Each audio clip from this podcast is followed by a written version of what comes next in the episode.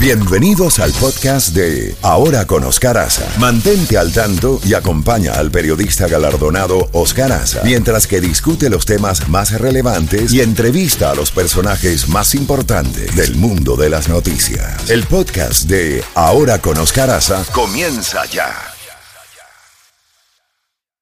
La primavera llegó y eso significa limpieza a tope. Ya sea que necesites comprar cositas de limpieza o cambiar tu ropa de invierno por ropa fresca, asegúrate de usar iBora para recuperar dinero por cada compra. Ahora mismo iBora ofrece a nuestros oyentes 5 dólares solo por descargar usando el código La Música cuando te registras. Simplemente ve al App Store o Google Play Store y descarga la aplicación gratuita de iBora para empezar a ganar reembolsos. Usa el código La Música. Eso es I-B-O-T-T-A en Google Play o App Store y usa el código La Música. La primavera llegó y eso significa limpieza a tope. Ya sea que necesites comprar cositas de limpieza o cambiar tu ropa de invierno por ropa fresca, asegúrate de usar iBora para recuperar dinero por cada compra. Ahora mismo iBora ofrece a nuestros oyentes 5 dólares solo por descargar usando el código La Música cuando te registras. Simplemente ve al App Store o Google Play Store y descarga la aplicación gratuita de iBora para empezar a ganar reembolsos. Usa el código La Música. Eso es I-B-O-T-T-A en Google Play o App Y usa el código La Música. Otro de los temas claves, importantísimos en estos momentos, eh, como si estuviéramos en la tormenta perfecta, es el tema del dólar, de los mercados financieros, del sistema financiero internacional. Y nadie mejor que el doctor Carlos Asilis, cofundador y jefe de inversiones de Globista Investments y uno de los más eh, brillantes economistas que participan en nuestro programa tanto de radio como de televisión y le agradecemos muchísimo su valioso tiempo que nos dedique unos minutos. Doctor Asilis, bienvenido, muchas gracias. ¿Qué está, qué está pasando con el dólar eh, en los mercados internacionales eh, en estos momentos? Y hay una noticia que está entrando ahora de, de las últimas noticias, nos entró a las 9 de la mañana perdón, nos entró a las 7 de la mañana y tiene que ver con la nueva cotización del oro que bate nuevo récord histórico. Es el eterno valor refugio. Eh, ¿qué, ¿qué, relación tiene este aumento, este boom del, de la onza Troy de oro eh, y la debilidad del dólar ante otras monedas en países desarrollados? Buenos días, buenos días y adelante. Buenos días, Oscar. Un placer siempre eh, y privilegio estar en tu programa. Efectivamente, como bien mencionas, el dólar ha atravesado por una fase bajista eh, versus monedas de, países desarrollados estas últimas semanas. El oro, el cual es, como bien mencionas, es el activo de refugio eh, principal, se beneficia de unas expectativas todavía de temores al, al a, de cara al 2021, eh, conforme la economía mundial se está recuperando lentamente, así como también por una debilidad del dólar que siempre favorece al oro. Ahora bien, tu pregunta inicial en cuanto a cuáles son los factores que han motorizado esta caída del dólar tan importante del último mes, eh, identificamos cuatro factores principales. En primer orden, el, la iniciativa fiscal que fue muy generosa, en exceso generosa en Estados Unidos hace unos meses y muchos de estos programas expiran caducan ahora el 31 de julio, el mercado le preocupaba y le está preocupando el, el, el relevo de esas medidas de apoyo fiscal. Eh, conforme estamos en línea, el Congreso de Estados Unidos está debatiendo si este eh, eh, beneficio suplementario salarial de desempleo de 600 dólares por semana se va a reducir a 200 o a 300 a partir del primero de agosto o no. Entonces el mercado se ha preocupado con eh, que una reducción en el apoyo fiscal en Estados Unidos podría golpear el crecimiento americano en el cuarto trimestre. A la misma vez, en Europa, la cual obviamente es, uh, es el local del euro, que es la segunda moneda más importante del mundo, el mercado que hasta hace tres meses, dos meses, estaba muy preocupado con Europa por la ausencia de apoyo fiscal, hemos visto lo contrario. En las últimas dos semanas hemos visto cómo Europa finalmente se ha unificado y ha puesto en, en función eh, la, un paquete fiscal de 750 mil millones de, de euros. Entonces, eso evidentemente abre visibilidad para que la economía europea se recupere más rápidamente que la americana en el cuarto trimestre. Ese es el factor número uno. El segundo factor que está ligado al primero tiene que ver con la caída en los intereses eh, de eh, financieros en Estados Unidos estas últimas semanas.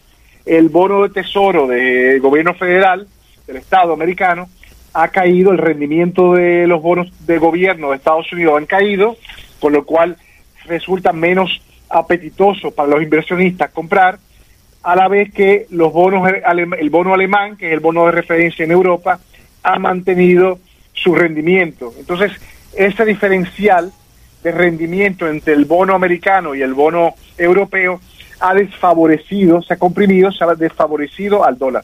En tercero, en tercer orden, el dólar, que siempre es una moneda que funciona como una moneda refugio en momentos de, volatilidad financiera, eh, conforme la bolsa se ha recuperado a nivel mundial, la volatilidad de los mercados financieros se ha reducido, lo cual no favorece al dólar, porque el dólar es, la divisa de refugio. Y como eh, cuarto factor y último factor que ha estado detrás de esta eh, caída del dólar frente al euro, al, al franco suizo y al yen, etcétera, ha sido, Oscar, el posicionamiento. Eh, en los últimos meses, hasta hace dos meses, los inversionistas tenían mucho, estaban muy invertidos en dólar y poco invertido en euro, lo cual obviamente abría la, la ventana, la, la posibilidad de que el euro se recuperara simplemente con noticias menos malas, dado que los inversionistas tenían poco euro. Entonces, ese posicionamiento ese factor de posicionamiento ha sido el cuarto factor detrás de la, de la caída del dólar eh, reciente que hemos visto. Ahora bien, esa caída del dólar no beneficia a las exportaciones de productos estadounidenses que los hacen más competitivos. Sí, efectivamente, eh, la, un dólar más débil favorece eh, la facturación en dólares de empresas americanas que exportan al resto del mundo, absolutamente. Evidentemente que eh, las empresas americanas, norteamericanas, eh, multinacionales, las más grandes, son las más beneficiadas, porque son las que mayor participación tienen en el resto del mundo. Empresas como Facebook, Microsoft, Apple, etcétera. Empresas eh, locales, como bancos pequeños, medianos, no se benefician en la misma medida. Ante esa realidad, las tensiones entre China y Estados Unidos, ¿a quién beneficia y a quién perjudica? Excelente pregunta. Evidentemente, la, divisa china eh, se ha fortalecido versus el dólar recientemente.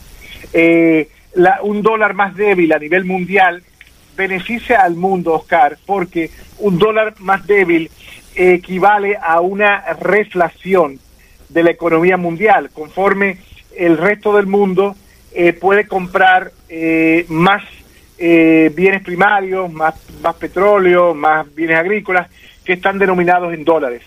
Eh, eso por un lado. Y segundo orden, el, un dólar más débil también eh, abarata el costo de servicio de la deuda, le hace los intereses y amortización de capital que tienen muchos países del mundo y muchas empresas del resto del mundo que tienen deuda en dólares, Oscar. Entonces, un dólar más, más débil favorece a la economía mundial, lo cual evidentemente favorece más a China que a Estados Unidos, porque China eh, tiene eh, depende más del resto del mundo para su desempeño económico que lo que depende de Estados Unidos, que es una economía más cerrada.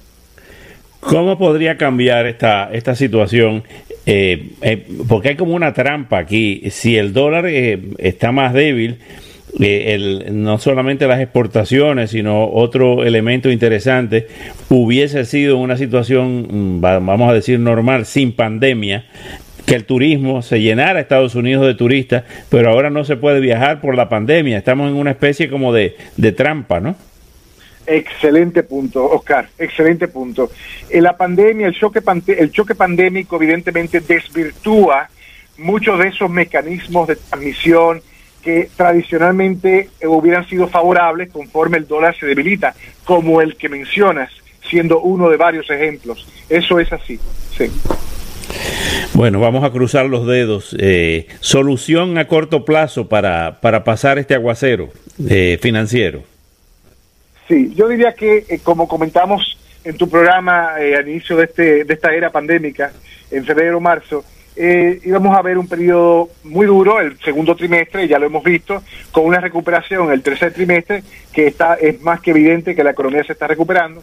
Y el tema aquí es, para pasar este aguacero, Oscar, se necesita, aún se necesita del apoyo de apoyo de medidas fiscales del gobierno federal, mayormente, los gobiernos locales tienen problemas financieros muy serios, muy severos, conforme sus recaudaciones han caído.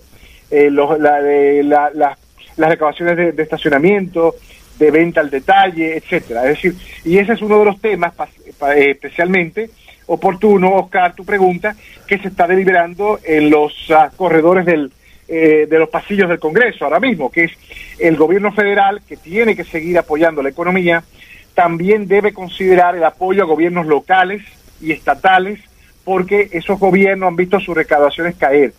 Y esto es muy importante para los servicios públicos, los servicios públicos de, los diferentes estados, especialmente Florida, que es un estado golpeado muy fuertemente, como lo hemos comentado en tu programa, y anticipamos eso, por la dependencia en la industria del ocio.